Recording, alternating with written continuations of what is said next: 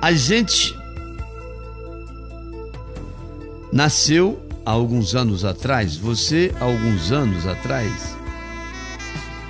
Então podemos dizer que nós somos filhos do passado.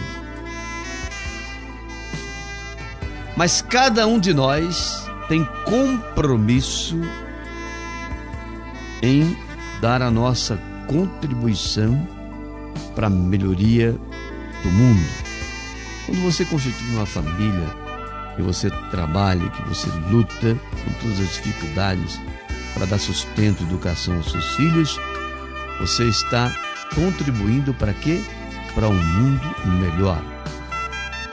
Fazendo uma análise, então nós somos filhos do passado, mas somos pais do futuro. O mundo vai ser melhor se nós tivermos atitude e agirmos de melhor forma, de querer ter o um mundo melhor.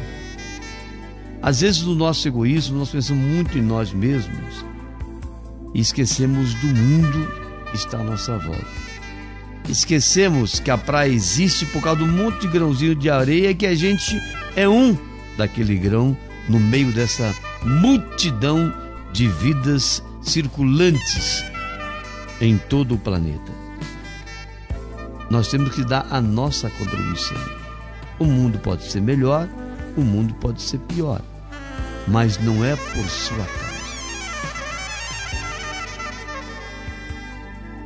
Então, meu amigo e minha amiga, pense nisso.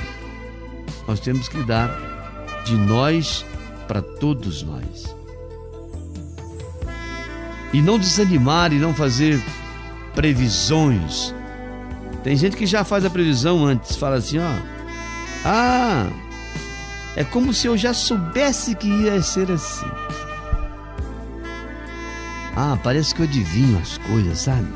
Eu sabia que isso ia acontecer. Eu já esperava que isso mesmo acontecesse. Quer dizer, nós já estamos fazendo o que? Prevendo o futuro.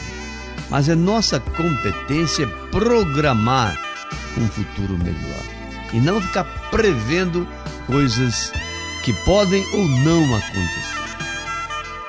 A gente precisa distinguir entre a capacidade de prever o que há de vir, mas sim a capacidade de programar o que há de vir. E para isso nós temos que regaçar as mangas porque já dizia Thomas Edison, sorte é 1% de inspiração e 99% de transpiração. Concluindo com o compositor aqui do nosso livro, Baltazar, e isso é a pura verdade. Pense nisso.